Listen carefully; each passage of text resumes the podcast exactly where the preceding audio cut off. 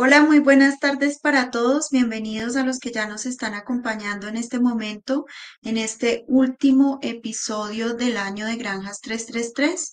Para el día de hoy precisamente tenemos un capítulo muy especial Primero, porque vamos a hablar sobre una granja colombiana que rompe un poco los estándares de lo que sería una granja típica. Y segundo, porque además es una granja de una empresa a la que yo admiro mucho y la que realmente ha significado un cambio para la porcicultura de Colombia y específicamente para la porcicultura de Antioquia. Estamos hablando de porcicultores APA y para esto tengo dos invitados muy especiales. Tenemos con nosotros a Jessica Bermúdez. Eh, Jessica, bienvenida. Jessica es médica veterinaria, tiene una maestría en administración de empresas y más de 13 años de experiencia en el sector porcino. Actualmente se desempeña como directora del Departamento Profesional en Porcicultores APA. Bienvenida nuevamente, Jessica. Adriana, buenas tardes. Muchísimas gracias por la invitación. Muchísimas gracias a todas las personas que están asistiendo en este momento muy contentos de estarlos acompañando. Muchísimas gracias, Jessica. Y tenemos otro invitado también muy especial, que se trata de Víctor Ríos. Víctor Ríos es médico veterinario zootecnista, tiene más de siete años de experiencia en porcicultura, es líder epidemiológico de porcicultores APA y adicionalmente es el director de la granja experimental de porcicultores APA. Bienvenido, Víctor. Muchas gracias, Adriana. Eh, muchas gracias por la invitación. Eh, muy contento de, estar participando en este evento y agradecer a todos los pues, a toda la audiencia que, que, tenemos y la que va a ver el video por escucharnos y ver eh, este, esta granja que es muy especial no solo para la para porcicultores sino para toda la porcicultura nacional. Así es, Víctor, y de verdad que para nosotros es un honor y creo que queríamos hacer un capítulo de cierre de año muy especial y creo que realmente este capítulo es muy especial no solo por lo que comentaba al principio, que se trata de una gran empresa que es un ejemplo, sino que también porque es una empresa con la que hemos tenido especial cercanía, tanto 333 como yo en mi trabajo en el país. Es una empresa a la que quiero mucho y a la que yo sé que hay muchísimas cosas que copiarle y que aprenderle. Entonces, de verdad que me siento halagada. Y quiero invitar a todas las personas que se están uniendo que hagan sus preguntas al final. Tenemos mucho que aprender tanto de estos profesionales como de esta granja de la cual vamos a tratar en el día de hoy. Y vamos a empezar ya sin más dilaciones a hacer las preguntas. Me voy a quedar con Jessica un ratito y ahorita nos para que hablemos ya más de la parte técnica de la granja. Jessica, y, antes de empezar a preguntarte, quiero también animar a las personas que nos, nos cuenten desde dónde nos están viendo, desde dónde se están uniendo, para también darles un saludito desde aquí y recordarles que el 4 y 5 de octubre vamos a tener nuestro primer 333 Experience Congress presencial, precisamente allá en la ciudad donde tú estás que es en Medellín o en la región donde tú estás, en Antioquia. Entonces va a ser un súper evento y nos vamos a sentir muy halagados también de que ustedes como porcicultores APA nos acompañen. Entonces ya no voy a dar más vueltas y vamos a arrancar. Jessica, como he hablado tanto de mi admiración por porcicultores APA y, y, de lo importante que es esta empresa para la porcicultura antioqueña, por favor tú cuéntanos brevemente ¿Qué es Porcicultores APA y cuál es su historia? Ok, Adriana, mira, mm, Porcicultores APA es una empresa que nace en el 2002 por la unión de un grupo de porcicultores cuyo objetivo principal fue crear un bloque de compra del alimento para cerdos específicamente. Pero además de crear ese bloque de compras, tenían una filosofía clara y era trabajar en la estructura de costos de la producción porcina para tener la mayor rentabilidad en cabeza del porcicultor, a quien hoy te puedo decir que llamamos accionista.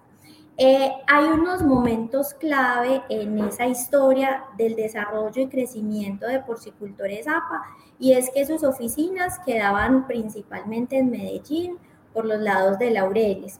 Pensando en la cercanía con ellos mismos, eh, comenzamos con una serie de traslados. Es así que nos movemos más hacia el norte en el área del Capiche, aquí cerca de Girardota, pero con los mismos ahorros, con la misma cultura que se ha, venido creando con ellos mismos, eh, se pudieron hacer los primeros pinos para tener nuestra propia planta aquí en el municipio de Girardota, que es donde hoy estamos instalados. Entonces ha sido un proceso que es de crecimiento, donde estamos apalancados siempre en el mismo porcicultor. Porcicultores APA es una compañía que es diferente, por así decirlo, de los demás, porque todos los que estamos agremiados o todos los que están agremiados son dueños de la empresa, por eso se llaman accionistas.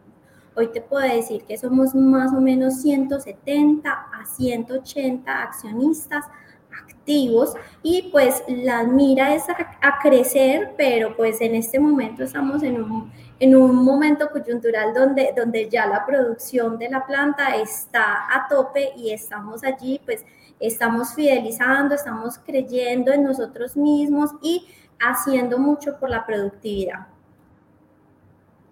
Perfecto, Jessica. Y de verdad que es que ir allá y ver la planta y ver cómo han crecido y ver que realmente están como al tope de la producción, para mí es admirable. Pero, pero mi pregunta es, eh, ¿tienen un plan B? ¿Planean seguir creciendo?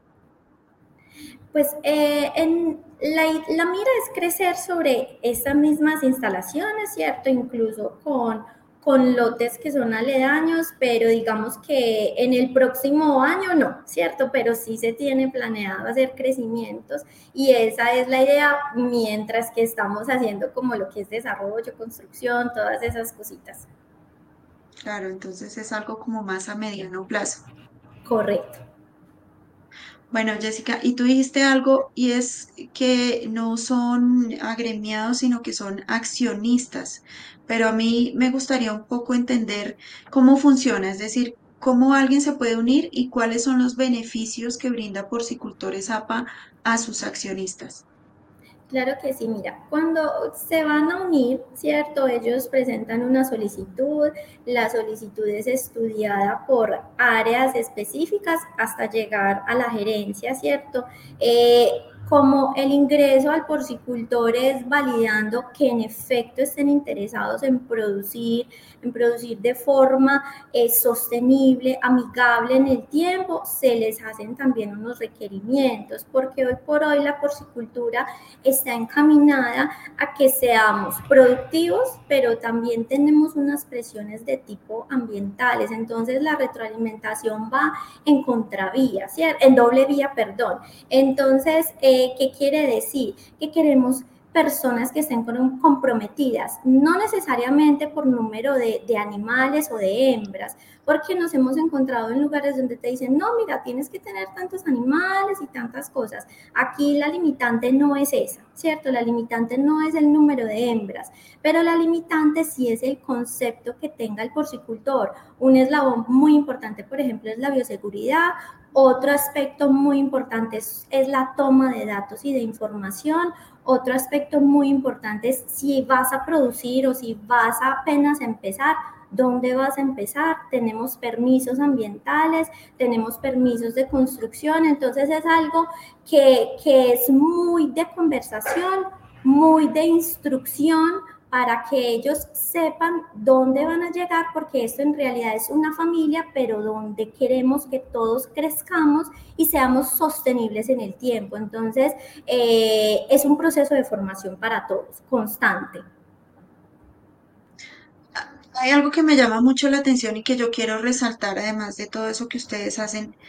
Eh, Tú dijiste que no importa el número de hembras. ¿Qué tamaño tiene el productor más pequeño que se encuentra vinculado al proyecto en este momento? El más pequeño es de dos hembras.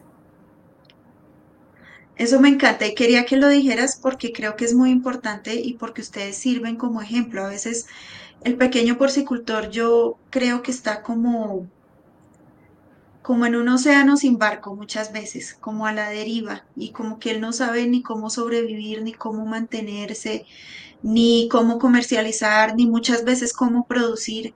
Y miren que tener un pequeño productor en un proyecto de estos, yo creo que le están dando estabilidad, proyección, seguridad, tranquilidad y creo que también es importante hacer un llamado a los pequeños productores que, de que la asociatividad, el, el cooperativismo puede en muchos casos ser el único camino para ellos.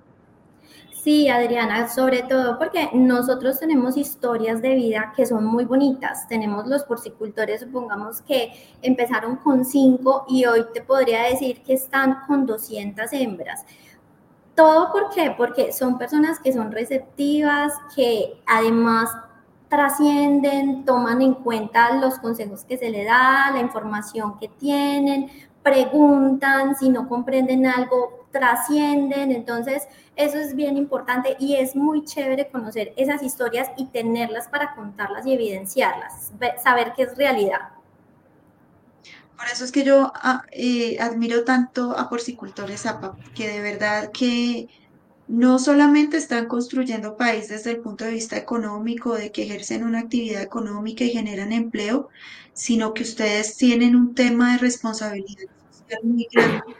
Ustedes sí tienen de verdad como esa, como esa visión de contribuir a la sociedad y de verdad ustedes hacen país más allá del propio interés económico, pues que cualquier empresario debe tener, por supuesto, pero ustedes también están tejido social y yo creo que eso es muy, muy admirable y ojalá que otras empresas quieran copiar este modelo y hacerlo igual que lo hacen ustedes o parece porque de verdad ustedes aportan mucho a la sociedad quiero desde aquí dar mi agradecimiento y expresar nuestra admiración.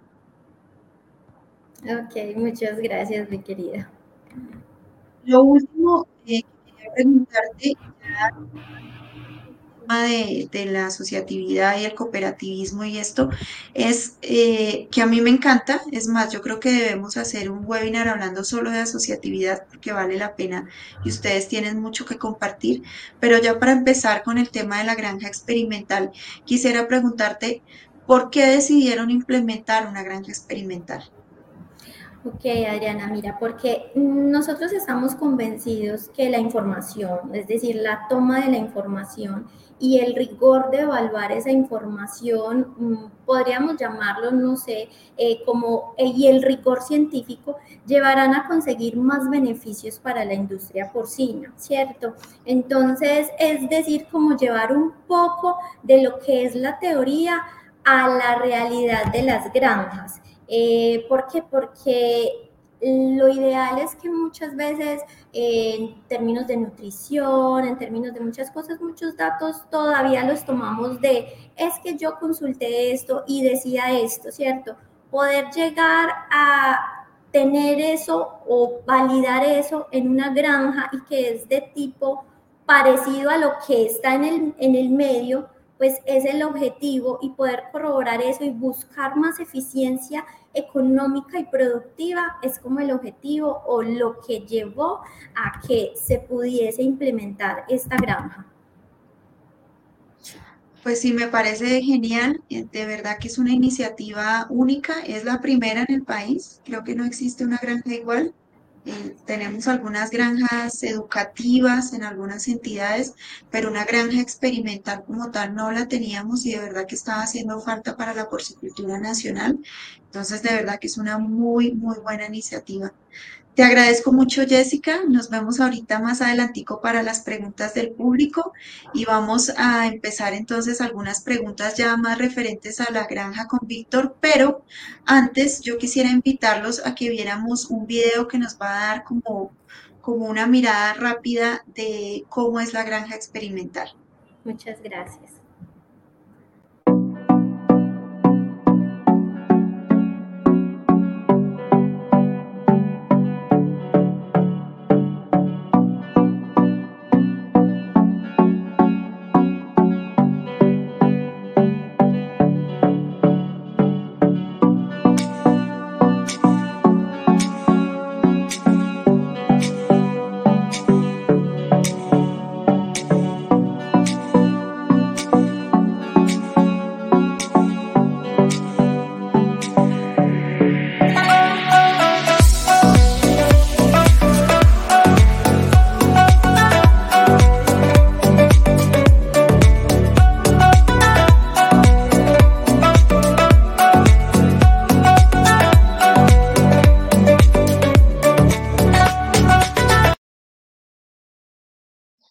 Súper el video. Muchísimas gracias al equipo que está atrás en el backstage. Muchísimas gracias, Jorgelina, que nos está ayudando.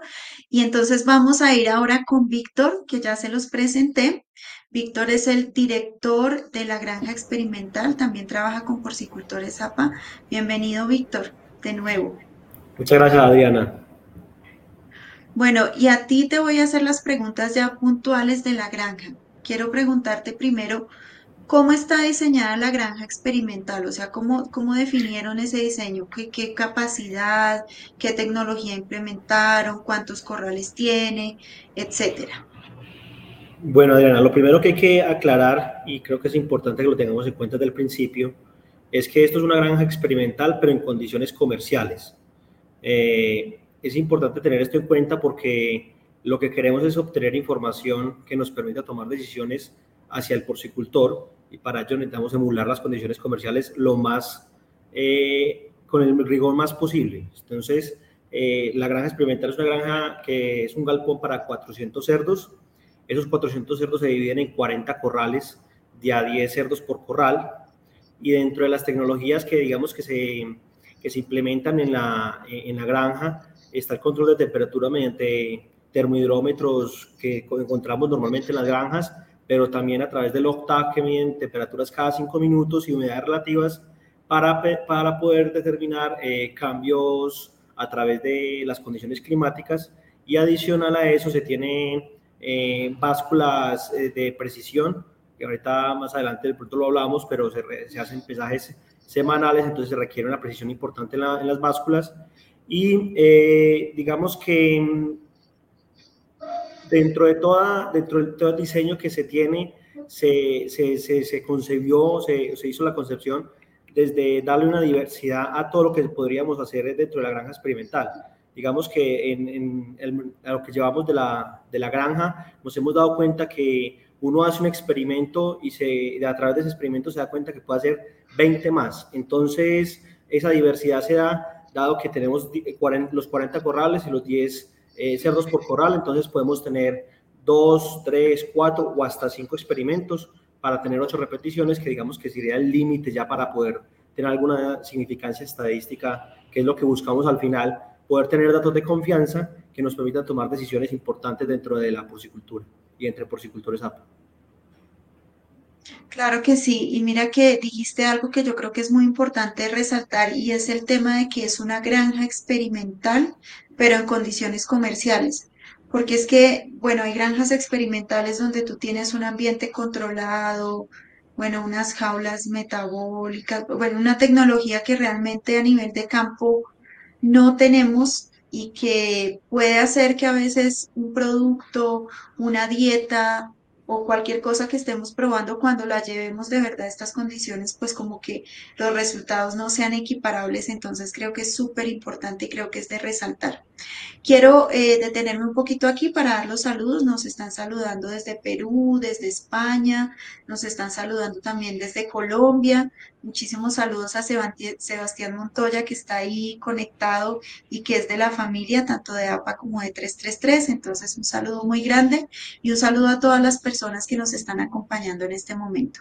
Voy a hacerte la segunda pregunta y va muy, muy relacionada, perdón, con la primera.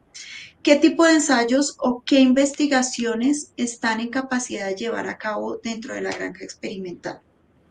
Mm, Adriana, digamos que dentro del tipo de ensayos que se pueden llegar a, realizar, como te lo dije ahorita, la diversidad es bastante amplia. Eh, dentro del foco que tenemos en porcicultores APA, inicialmente estamos haciendo ensayos de nutrición, básicamente mirando niveles de energía, mirando niveles nutricionales dentro de las dietas, para saber cuál es la mejor dieta que podemos realizar para nuestros porcicultores. Como lo dijo muy bien Jessica, esta empresa es una empresa que es de los porcicultores y como se debe a los porcicultores, lo que, lo que buscamos es la rentabilidad de los mismos.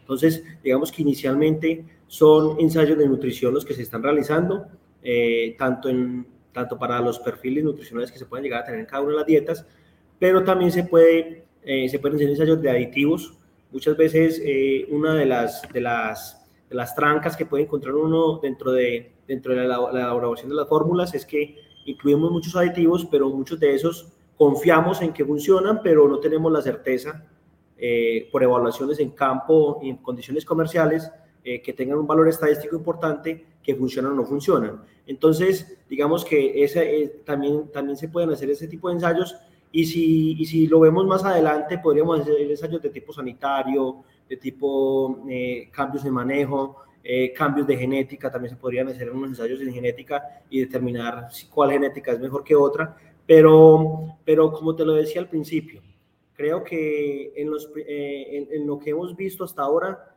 eh, hay mucho, mucho, muchísimo por hacer.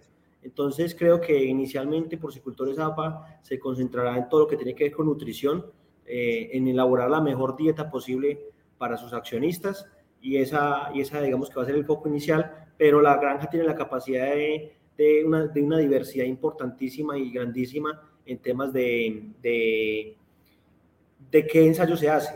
Como lo, como lo dije al principio, como tenemos 40 corrales, podríamos tener un experimento donde se hagan dos, dos, tratamientos y cada uno tiene 20 corrales y de ahí sacamos información importantísima para determinar X o Y aditivo funciona o X o Y genética funciona o X o Y eh, nutrición funciona.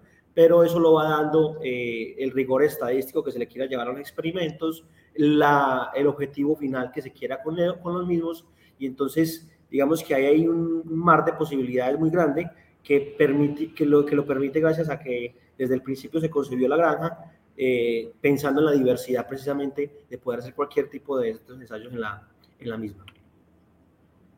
Lo entiendo, o sea que el potencial realmente para hacer ensayos de tipo nutricional, de tipo comercial, de, de muchos tipos está ahí. Sí. Me queda clarísimo, lo entiendo, perfecto. Y, y, estaba mirando ahorita que pusimos el video, ya hay animales en la granja, es decir, la granja es relativamente nueva, pero ya hay animales. ¿Qué ensayos han podido realizar ya y, qué se pretendía evaluar con estos ensayos? Bueno, eh, en realidad hemos hecho, eh, ya se culminó un, experimento, eh, ya se culminó, un ensayo. En este ensayo se hicieron, digamos que revisamos unos perfiles nutricionales en las dietas de SEBA, es de aclarar que la, el, la granja experimental solo puede hacer experimentación en SEBA, animales que empiezan de 30 kilos y terminan de 130, 135 kilos, dependiendo del ensayo. Eh, el primer experimento fue de tipo nutricional, midiendo los niveles nutricionales y, y, descubriendo cuál era el mejor, cuál era la mejor nutrición y cuál era la nutrición que más rentabilidad le dejaba a, a los porcicultores. Eh, y el segundo ensayo, que en este momento está en progreso, eh, él ya va en sexta semana de SEBA, eh, es un ensayo eh, también en la misma línea. Como te dije al principio, en ese primer experimento precisamente nos dimos cuenta de muchas cosas, demasiadas cosas que digamos que podíamos decir que eran así desde lo teórico, pero que con ese ensayo nos hemos dado cuenta de si, si es así. Pero, pero, no pero necesitamos ser más específicos porque eh, ese tipo de decisiones en los cambios de nutrición tienen un impacto económico muy grande, no solo en la empresa como tal, sino en cada uno de los productores. Entonces tenemos que estar muy seguros de cualquier cambio que se vaya a hacer y precisamente para eso se hizo la gran experimental, para que esos, esa, toma, esa toma de decisiones se haga de una forma correcta, pensando en que los datos nos dan eh, la certeza de que eh, lo que estamos haciendo lo estamos haciendo bien y por ende, digamos que al momento llevamos un experimento terminado, y uno en progreso. El primer experimento nos dio gratificaciones importantes, nos dio muchas enseñanzas. Digamos que uno empieza al, transcurrir de los, de los días, al transcurrir de los experimentos, a, cada vez perfeccionar mucho más las metodologías que se utilizan y eso nos permite también ser mucho más exactos a la hora de, de tomar las decisiones. Te entiendo, Víctor, pero me surge una pregunta, porque es que a pesar de que es una granja que funciona bajo condiciones comerciales, no es una granja típica, o sea, es una granja distinta que o es un diseño distinto planeado con un fin específico. ¿Cuál es el mayor desafío para ti como profesional de manejar una granja de este tipo? Mira, eh, digamos que el desafío más grande es la información, y más así como así. Y es algo muy importante. Eh, digamos que el fin mismo de la granja es obtener información pero por ser el fin mismo de la granja se vuelve el desafío más grande.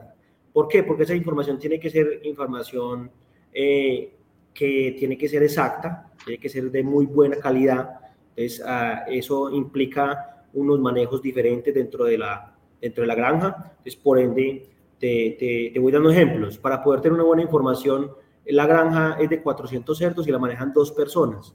Eso en condiciones comerciales no, no tendría cabida, pero en estas condiciones de experimentación, en condiciones comerciales, sí tiene cabida porque tenemos que tener auditoría de que el alimento que se está suministrando a los animales sea el alimento que se está apuntando y que sea el alimento correcto, porque si le damos eh, el alimento de un ensayo a otro, de un tratamiento a otro tratamiento, pues nos tiramos el, el ensayo y, no, y perdemos mucho tiempo y valioso para, para obtener información. Adicional a eso, cuando ya tenemos esa información exacta, eh, la interpretación de la misma, el procesamiento estadístico de la misma, tiene un reto bien importante. Eh, digamos que uno en la universidad eh, le enseñan estadística, aprende algo de estadística, pero cuando realmente le ve la importancia en este tipo de, de, de, escenarios, es donde, es donde tiene que empezar a aprender nuevamente muchos conceptos básicos que le permiten cada día ir mejorando en cada uno de los ensayos. Entonces, la idea es ir progresando a medida que se van avanzando y la, la información es algo que es lo más importante y lo más desafiante al tiempo. ¿Por qué? Porque si no se tiene una información de confianza, una información que con la que podamos tomar decisiones, pues digamos que el, el, la granja experimental no tiene sentido. Entonces, ese es el desafío más grande que existe dentro de la, dentro de la granja experimental y es esa información que sea de precisión, esa información que sea de calidad, que la información que nos esté arrojando la granja experimental, aunque no tenga, digamos que un valor estadístico o una diferencia significativa, estemos seguros que esa diferencia, que, que el que no hubo diferencia significativa, es que no hubo diferencia significativa y no nos estemos perdiendo de pronto una oportunidad grande en algún aditivo, en algún nivel nutricional. Entonces, digamos que ese es el desafío más grande que se tiene dentro de la granja experimental, que esa información sea de calidad y el procesamiento de la misma sea de la mejor forma posible. ¿Dirías tú que el mayor desafío es tratar de minimizar el error humano? Sí, ese es el mayor desafío que tenemos, pero digamos que por eso hemos trabajado. Como te lo decía, tenemos dos personas que constantemente están eh, haciéndose auditoría una a la otra. Entonces, eh, eso nos permite, digamos, que contar con un poquito de, de, confianza. La, la, granja tiene cámaras eh, en los pesajes, tiene que ven a los pesajes, tiene las cámaras que ven cuando se está alimentando. Entonces, se puede auditar mucho, mucho de, de todo lo que tiene que ver con con el manejo normal de la granja, porque el manejo de la información depende de que ese manejo se haga de una forma correcta. Entonces, no es solo alimentar, es saber alimentar y alimentar de la forma correcta. No es solo pesar, es, es pesar y pesar de la forma correcta. Entonces, digamos que e, ese manejo, ese manejo para poder obtener la buena información es vital, es vital, vital. Y ya después, lo que sigue después de que termina el experimento, de que los cerdos salen, y son sacrificados y son llevados a, a, a mercado, es, bueno, y, la información que obtuvimos, ¿cómo la vamos a utilizar? Es para el cómo la vamos a utilizar es donde está el procesamiento de la información, qué análisis estadístico se lleva, eh, qué correcciones estadísticas hay que realizar, qué se tiene que eh, obtener y qué no se puede obtener dentro del ensayo. Claro. Y ahí me surge otra pregunta, porque tú dices, tenemos dos personas operativas y estás tú. ¿Son las únicas tres personas vinculadas o hay alguien más ahí? No, digamos que desde el principio la granja está inmersa en, en, la, en una granja comercial más grande. Es el galpón es de 400, de 400 cerdos, pero esa granja cuenta con otros 1.600 cerdos, sino que ese galpón específico lo manejan dos personas eh, uno es zootecnista que está constantemente haciendo todos los informes de información, llevando toda la, digamos que la, la, información al su mejor punto. La otra persona es un, un operario de mucha experiencia en SEBA, eh, que cuenta con toda la capacidad para poder también tomar eh, algunos tipos de decisiones, pero adicional de ellos dos y, y, y de mi persona, pues la gente que está en toda la granja, que, que, es, de, que es donde está inmersa la, eh, granja experimental, eh, está involucrada, porque compartimos la bioseguridad, los carros se comparten, la logística se comparte, entonces digamos que ahí es resaltar el trabajo de, de, Jessica Monsalve, que es, digamos que la cabeza de la granja donde nos encontramos, eh, la, la, cabeza de, de las inversiones Margaritas, que es, digamos que todo el, el, el, sitio donde estamos inmersos en esta granja, porque uno no puede pretender hacer experimentación de ceba y decir, no, es que yo eh, experimento solito, no, eso, eso sería imposible. Esto requiere mucha logística, requiere de, de mucha gente que está detrás de eh, estos resultados. Entonces, no es solo porcicultores APA, es inversión en las margaritas, eh, no es solo Víctor Ríos, es Jessica Bermúdez, es todo el equipo profesional de porcicultores APA, todo el equipo profesional de inversión en las margaritas, y ahí hay un trabajo muy grande y muy largo. Eh, me, em, diría que no sería capaz de mencionar a todas las personas que están involucradas, solo que digamos que las personas que están en constante contacto con los cerdos serían esas dos personas y, mi persona. Eh, ahí sí ya el constante contacto con los cerdos sí sería de nosotros, pero hay mucha gente involucrada detrás. Entiendo, como siempre en todo proyecto hay mucha gente involucrada que no se ve, pero que está ahí. Exactamente. Y, siempre es bueno brindar un reconocimiento a todo ese equipo que muchas veces no se ve, pero que siempre está ahí. Eh, Víctor, esas eran las preguntas que yo tenía. No sé si tendremos preguntas del público. De todas maneras, en este momento quiero también darle eh, de nuevo la bienvenida a Jessica porque a mí se me ocurre una pregunta eh, que, bueno, un par de preguntas, una relacionada con el tema de la granja y otra que no, y es, tú nos dijiste, Jessica, que eh, un productor debe como cumplir ciertos requisitos para vincularse, pero si un productor cualquiera ubicado en Antioquia quisiera hacerlo, ¿cuáles son los pasos a seguir? Sí, mira, eh, mm, cuando él manifiesta que quiere acceder, lo puede hacer, supongamos, por la línea telefónica, por la página web, eh, por e incluso por WhatsApp, ¿cierto? A él se le retorna una información porque uno de los accesos principales es que todos nuestros porcicultores están vinculados a Por Colombia, ¿cierto? Eh, en adición, vamos a comentarle de algunos aspectos que se deben cumplir eh, que tienen que ver con el ICA, ¿cierto? Con la entidad gubernamental. Entonces, eh, digamos que hay una documentación que se le envía, también se le eh, conversa telefónicamente, también se le dice cómo es el proceso de acceder a la empresa, mm, cómo volverse accionista. Eh, porque supongamos, hoy, hoy por hoy te puedo decir que no estamos recibiendo accionistas por la, la producción que te comenté que estamos a tope, ¿cierto?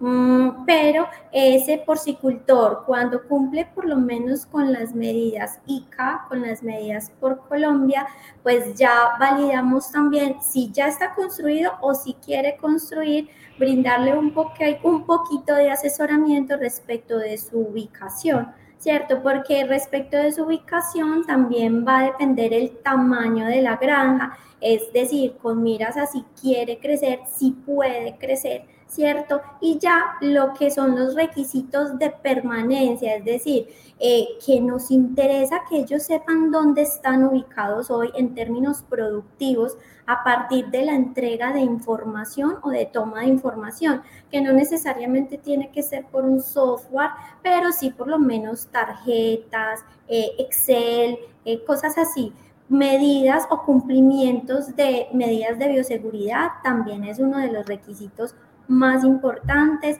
compra de animales en sitios que realmente son avalados por ICA, porque eso nos ayuda mucho en el control de los aspectos sanitarios. ¿Por qué? Porque nos, para nadie es un secreto que nosotros afrontamos retos del día a día, como por ejemplo el PIRS hoy por hoy y otras enfermedades que se controlan mucho básicamente comprando tanto hembras o o material seminal en sitio que es apto, ¿cierto? Otras opciones como que no se vendan mortalidades, o sea, son aspectos que son de educación, porque a veces eh, o se vienen de producciones muy antiguas que dicen, no, es que mi papá lo manejaba de tal forma, yo lo conocí así. Entonces es un proceso de educación continua donde debemos también enseñarles, mira, señor porcicultor, la mejor forma de hoy por hoy producir, ser eficiente, ser organizado, poder crecer, ¿cierto?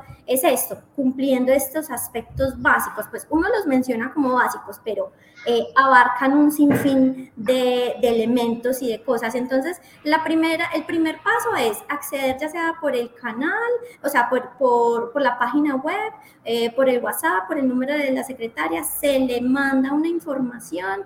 Eh, muchas veces nos dicen, mira, explícame esto, se le explica cada uno de los procesos, ¿cierto? Y se entra, como ahorita lo que estamos haciendo es entrarlos en una base de datos para cuando tengamos capacidad de poderlos recibir, entonces los volvemos y los contactamos y retomamos todo ese proceso de, de ser adscritos a la empresa. Entiendo, o sea, para resumirlo un poco, sería algo así como que sea un productor independientemente de su tamaño, pero que esté organizado o dispuesto a organizarse. Correcto, muy importante eso. Perfecto.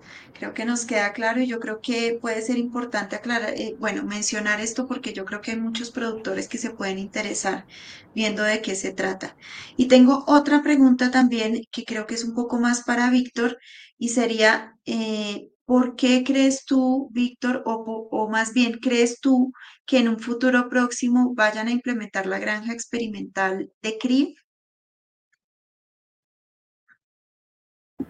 Digamos que la de cría eh, es muy complejo por el rigor estadístico que se le debe dar a, a la granja, pero ya estamos en los planes de, implementar granjas de preseo, granja experimental en preseo, incluso de realizar una granja adicional de ceba. Esto, esto ¿por, qué, ¿por qué digo lo de la granja de cría? Porque eh, recordemos que por el ciclo del cerdo o, la, o de la hembra, eh, hacer, eh, hacer experimentación en hembras requiere de un número de repeticiones importantes para poder tener un rigor estadístico. Y primero se hace muy gran, muy larga la, el experimento, o sea, podemos empezar hoy pero terminar dentro de año y medio, dos años para poder tener un, un, solo resultado. Y esto exige mucho en inversiones que digamos que todavía no estamos a, a ese nivel, pero la línea de producción que es Presebo y Seba, esa sí la podemos intervenir, digamos que de una forma más, más acertada y de una forma más a, a, a corto y a mediano plazo. ¿Qué pasa? Eh, en la Seba, ¿y por qué se implementó la granja experimental de Seba? Es donde más invertimos en, en alimento y donde se puede o ganar en el negocio o perder, porque es la parte final del negocio en donde no es lo mismo vender a 115 que 135, pero sí hay que demostrarlo. Donde no es lo mismo tener conversiones de, de 2, 2, 1, que tener conversiones de 2, 5, 2, 4, pero hay que demostrarlo técnicamente y económicamente. Y donde no es lo mismo eh, tener un animal eh, en X condiciones o en Y condiciones. Entonces, digamos que como ahí donde más impacto hay, es la primera granja que eh, Porcicultores APA implementa, implementa pero la, a mira a muy mediano plazo estamos, estamos construyendo o vamos a construir unas granjas experimentales en Preseo y, y si el tiempo nos lo permite y, y, nos permite Dios, vamos a construir también una, una granja adicional de, de ceba. ¿Por qué? Porque como te lo dije al principio, eh, uno hace un experimento, uno hace una, un ensayo y se da cuenta que hay N mil ensayos más a través de, esas, de esa información. Entonces nosotros nos sentábamos a analizar la información del primer experimento y encontrábamos que, que hay diferencia entre hembras y machos, que, que, no solamente podemos mirar el nivel nutricional, sino también eh, muchas, muchas otras cosas dentro, de, dentro del manejo diario y el manejo del alimento que tenemos. Entonces, eh, como hay tantos ensayos, una granja se nos puede quedar cortica Dos, digamos que ya, ya, ya nos permite tener un, un, avance mucho más rápido en esas decisiones importantes que hay que tomar. Y es muy importante que tengamos en cuenta una cosa. La granja experimental basa todo su análisis eh, en un análisis económico, técnico-económico. O sea, eh, todo está basado a que el productor, que el, que el costo de, de producción de un kilogramo de carne cada vez sea mejor, o sea, sea menor, que ese kilo de carne valga menos producirlo. Es, en, eso está basado eh, la, la, ideología de la granja experimental, en que ese kilo de carne valga mucho menos. Entonces, por eso la granja experimental de Preseo, por eso la granja experimental de Seba, pero la de cría, digamos que aunque hay mucho para hacer también en ella, eh, es un poco más compleja de elaborar por todo su análisis estadístico, entonces digamos que esa sí podría ser a un largo plazo que se, que se podría eh, tomar la decisión, pero de hecho en el mundo hay muy pocas granjas experimentales eh, en, todo lo que tiene que ver con cría, precisamente por ese rigor estadístico que hay que llevar a cabo en ellas y que en ellas eh, el control de ambiente sí se vuelve una, un, algo muy importante, entonces digamos que es un poco más complejo a la hora de pensarlo en cría. Claro. Claro, claro, creo que tiene toda la lógica que ustedes le estén apuntando a la, como la etapa que consume la mayor cantidad de recursos, en donde está la mayor inversión y en donde se pueden hacer intervenciones que se van a ver muy, mucho más rápido que cualquier intervención que uno pueda hacer en otra etapa. Entonces lo entiendo perfectamente y ojalá nos cuenten cuando tengan también la de preseo para que también lo podamos contar por aquí y contarle a la gente. Sería muy interesante. Claro que sí, créame que van a ser de los primeros que van a escuchar las noticias, las buenas noticias. Eh, invitamos a todos también porque a través de las redes sociales, a través del Instagram de, de Porcicultores APA, se, se, publica mucha de esta información. Entonces, para que estén atentos también por ahí, para que eh, lo, puedan, lo puedan observar. Claro que sí. Y ahora sí tenemos una pregunta eh, de Patricia Olmo, que nos acompaña desde España, y ella pregunta si están haciendo algo de experimentación en el campo de las excretas porque pues sabemos que todo ese tema de emisiones, de derechos, y pues en países como España la regulación es muy estricta, europea, ¿se tiene previsto algo de esto para la experimentación en, en el corto o mediano plazo? Bueno, mira, eh, desde, la, desde Porcicultores APA, eh, ya desde hace algún tiempo, se viene manejando mucho este tema de la, de, tema ambiental eh, incluso dentro del equipo profesional de porcicultores APA hay una, una ingeniera ambiental que está dedicada solamente a atender los, los porcicultores y poder de, de, esta forma empezar a subsanar algunos requisitos que se tienen por ley y que, y que debemos cumplir. Eh, digamos que de la experimentación eh, aún no se, no se ha pensado eh, en nada de esto, pero la, la, la, gran ventaja que tiene la granja experimental es que permitiría hacer este tipo de experimentos. Entonces, eh, ¿qué es lo que hay que hacer? Es determinar cómo se hace. Digamos que ya eso no entra tanto en mi campo porque yo soy un poco más de producción y de, y de, y de manejo de, la, de, los animales. Ya sería eh, algo que se podría llegar a hacer a, a, un mediano plazo en la granja experimental, pero que, eh, que, como te lo digo, todo lo que se está haciendo en la granja experimental tiene un rigor estadístico bastante importante, entonces es algo que, que no se puede tomar a la ligera, porque primero esa información que salga de ahí puede ser de un valor muy alto y más como, como, como lo vemos a, en perspectiva hacia el futuro eh, con las políticas que se avecinan en temas ambientales, no solo en nuestro país, sino en toda Latinoamérica y en el mundo, que ya se viene, ya se viene evidenciando. Europa, Europa digamos que sigamos los que van más avanzados en, en todo ese tema, pero, pero países como Chile, en Latinoamérica también tienen unas legislaciones fuertes eh, y, y, por eso eh, la granja experimental no está ajena a eso y a mediano plazo se podrían hacer ese, ese, tipo de ensayos. Lo que pasa es que eso tiene que ser un poco más dirigido y creo que eh, es con más calma, con mucho más rigor estadístico todavía, porque no podemos lanzar mm, apreciaciones de tipo ambiental eh, tan a la ligera, porque pueden ser tomadas eh, como de muy buena forma, también de muy mala forma. Entonces, es, digamos que es un tema muy álgido que requiere de, de tener mucha conciencia a la hora de, de, emitir conceptos y eh, que se podría hacer en la granja experimental, tranquilamente se podría hacer en la granja experimental, sino que como te decía ahora, eh, el foco principal en estos momentos de nosotros es nutrición. ¿Qué queremos nosotros? Que, que los productores tengan la mejor dieta posible que, que haya en, en, el mercado. Y esa dieta tiene que ser la de porcicultores APA, que los accionistas de porcicultores APA tengan los mejores rendimientos y el mejor retorno económico que pueda, que pueda haber. Ya después vendrán eh, ese, tipo de, ese tipo de experimentación y va a venir, seguramente va a venir, porque el tema ambiental va cogiendo mucha fuerza, pero ahora a corto plazo no se, no se tiene nada. Perfecto, entiendo que ustedes están muy enfocados en el tema de la eficiencia. Eficiencia, ese es el tema al que ustedes, en el que ustedes se concentran y en el cual apoyan a todos sus accionistas. Bueno, yo no tengo más preguntas. Yo creo que podemos aprovechar que aquí está Jessica y despedirnos también del público. Eh, no me queda nada más que agradecerles por la disposición, por aceptar la invitación, decirles, reiterarles que por aquí eh, son bienvenidos siempre, que pueden contar con nosotros, ustedes lo saben, en lo que ustedes necesiten, en lo que Porcicultores APA necesite y que pues este es su canal de comunicación, lo que ustedes quieran contar, lo que ustedes quieran promover, estamos aquí para apoyarles y agradecerle también al público que nos estuvo acompañando.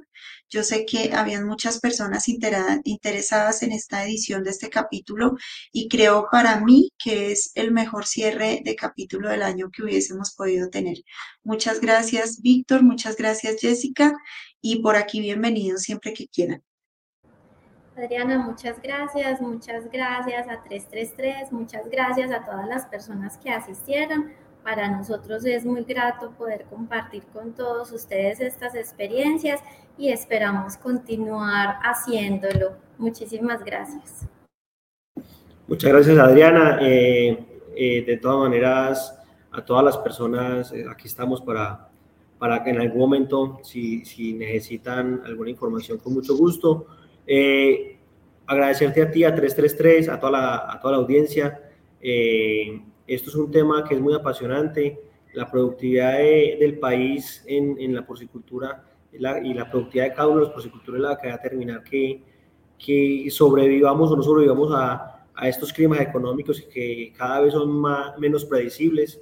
Entonces, eh, la invitación para que, para que todos estén muy pendientes. Vamos a tener eh, grandes, grandes, grandes eh, hallazgos. Eh, ya los hemos venido teniendo, pero vamos a tener muchos más grandes hallazgos y eso va a permitir que, que nuestros porcicultores sean los más rentables del país. Esa es, la, esa es la gran meta y lo que queremos y muchas gracias a todos por escucharnos. Claro que sí. Muchísimas gracias y muchas gracias a nuestra audiencia. Me despido y ya nos veremos el próximo año con otro capítulo de Granjas 333. Un abrazo para todos. Muchas gracias. gracias.